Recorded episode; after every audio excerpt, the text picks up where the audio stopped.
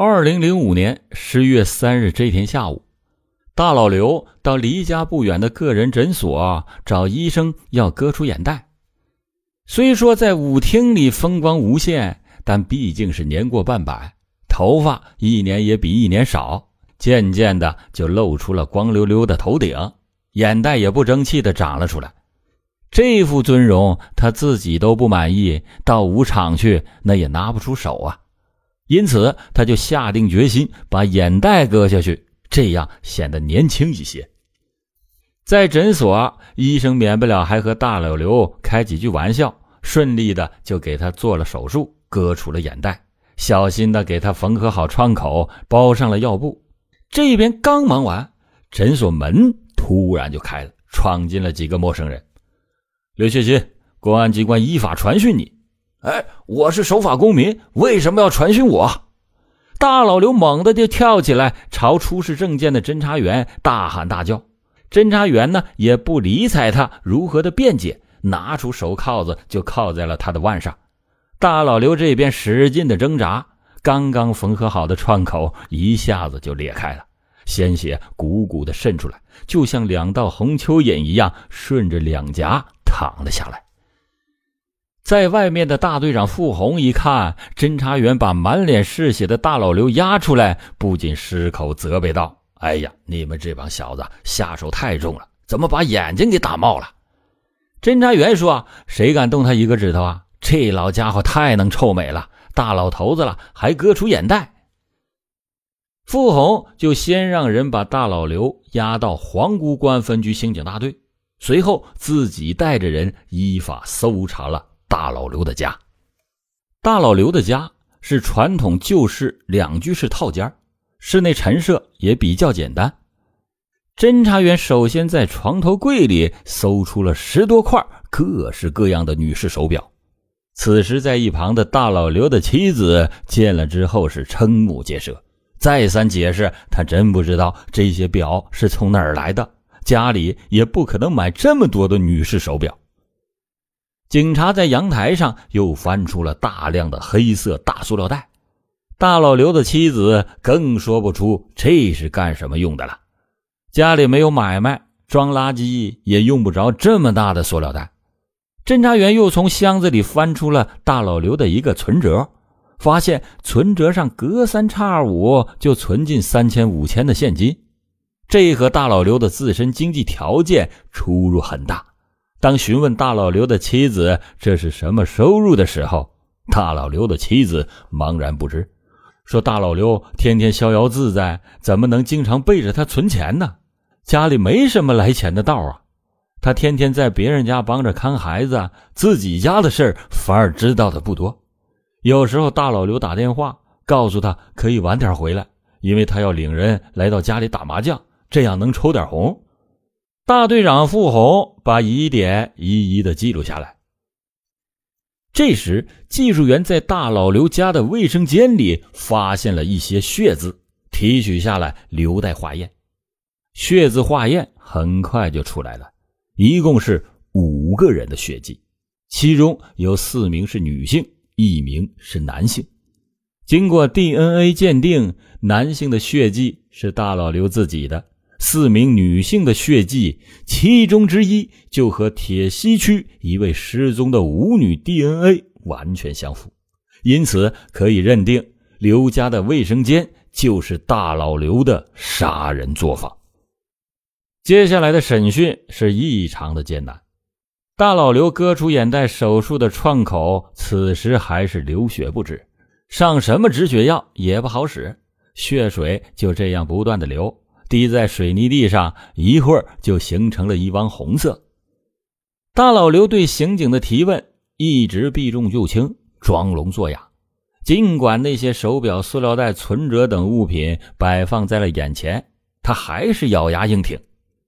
最后把 DNA 鉴定结果给他看时，他照样是矢口否认自己干过坏事。就这样审了半天一夜。皇姑刑警也拿大老刘没办法了。后来专案组经过刑警支队领导的同意，把大老刘交由专案二大队审讯。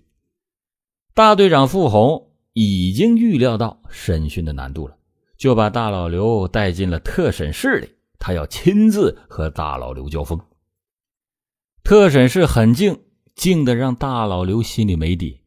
傅红就紧盯着大老刘，一连十分钟都没有吱声，盯得大老刘直发毛。他突然提出要上厕所，傅红则示意侦查员带他出去方便。没想到大老刘忽地站起来，用力推开侦查员，一头朝暖气片撞去。好在侦查员手疾眼快，使劲的拽住他，把他重新按在了铁椅子上。傅红此时看得很明白，大老刘的心理防线已经开始松动了，只是倒驴不倒架，硬撑着呢。他何尝不知道自己犯的是什么罪？那肯定是要掉脑袋的。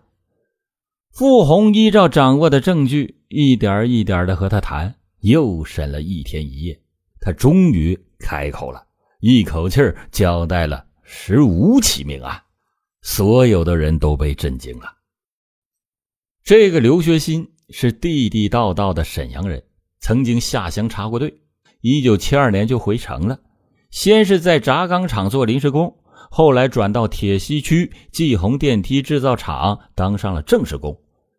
到了一九九一年，从车间主任一跃成为了一厂之长。当时的继鸿电梯厂是仅仅有二百人的一个小厂，在计划经济时代，效益还是不错的。刘学新执掌大权以后，就开始大吃大喝，常常热衷于泡洗浴中心、找小姐养小聘，对厂里的生产销售很少过问。摊上了这样的厂长，企业的效益那可想而知，没几年就面临着黄摊的境地。一九九九年。企业整体买断，刘学新也怀揣着一万元的散伙费回家赋闲。没权了，也就没钱了。刘学新很是苦闷，回想起从前的花天酒地、纵情声色，他就莫名其妙的愤怒。他恨社会不公，不给他施展雄才大略的机会。刘学新买断之后，没想过到别的地方打工。他总觉得自己曾经那么风光。沦落到别人手底下混饭，那太丢人了。可是没有了经济来源，生活怎么维系？那一万元散伙费哪够刘学新大手大脚的折腾？早就造没了。之后他每天只好是掰着手指头过日子。时间来到了二零零二年，有一次无意中，他碰到了过去陪过自己的三十多岁的陪舞小姐。大平，当时他故意从皮包里露出一叠钱，不经意间让大平看见。大平见到以后，立刻和他重归于好。但是囊中羞涩的他越来是越力不从心。交往了两次以后，刘学新就发现这大平啊，其实比他有钱，这就让刘学新起了歹念。想到舞厅需要用钱消费，而自己最缺的就是钱，他便萌生了抢劫大平的念头。尤其大平自己说是黑龙江人，又是个孤儿，这就令刘学新坚定了抢劫大平的念头。但是光抢劫的话，大平可能会报案，于是刘学新就有了杀人灭口的罪恶念头。大平就成了他练胆的靶子。刘学新在自己的家里向大平伸出了罪恶的黑手。大平消失以后，他生怕有人找他问大平的情况，因此沉寂了两年的时间。此后又提心吊胆好长一段时间，才敢还那笔钱。过了两年之后，刘学新忽然又对舞厅产生了浓厚的兴趣。有事没事就往舞厅里钻，有过当厂长的光辉历史，对吃喝玩乐那是样样在行，跳舞又是长项。刘学新很快在舞皮子中间名声鹊起。他个头虽然不高，偏偏得了个“大老刘”的雅号，很大程度上是源于他对女人肯花钱，舞风正，口碑好。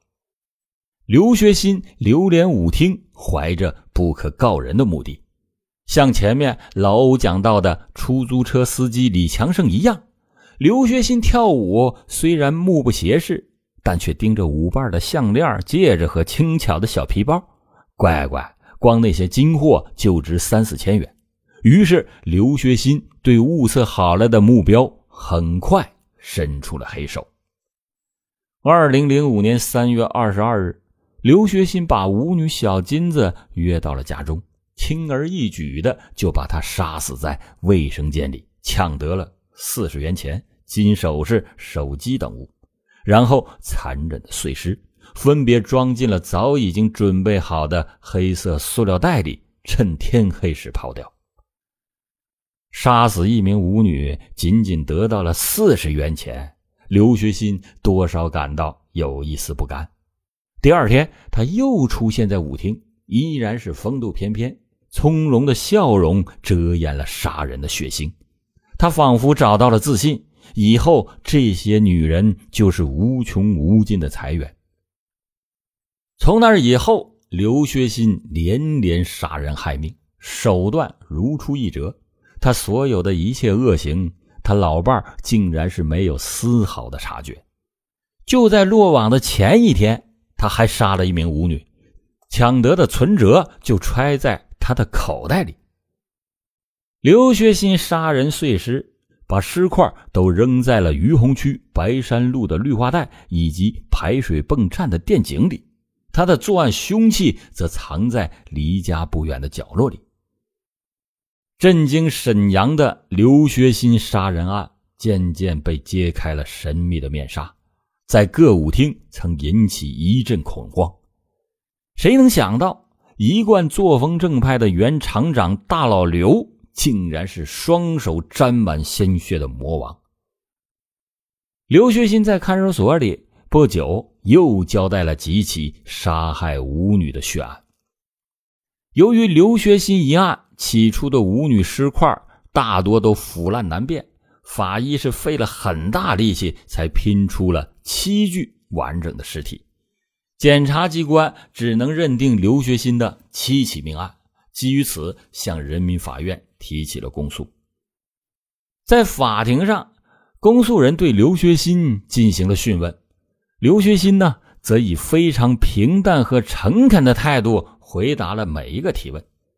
在当庭提供杀人手段和过程的时候，他竟然如同叙述一件平常事儿一样娓娓道来。甚至在回答有些问题的时候，他竟然笑出了声。当公诉人问他：“你是怎么产生杀人念头的？”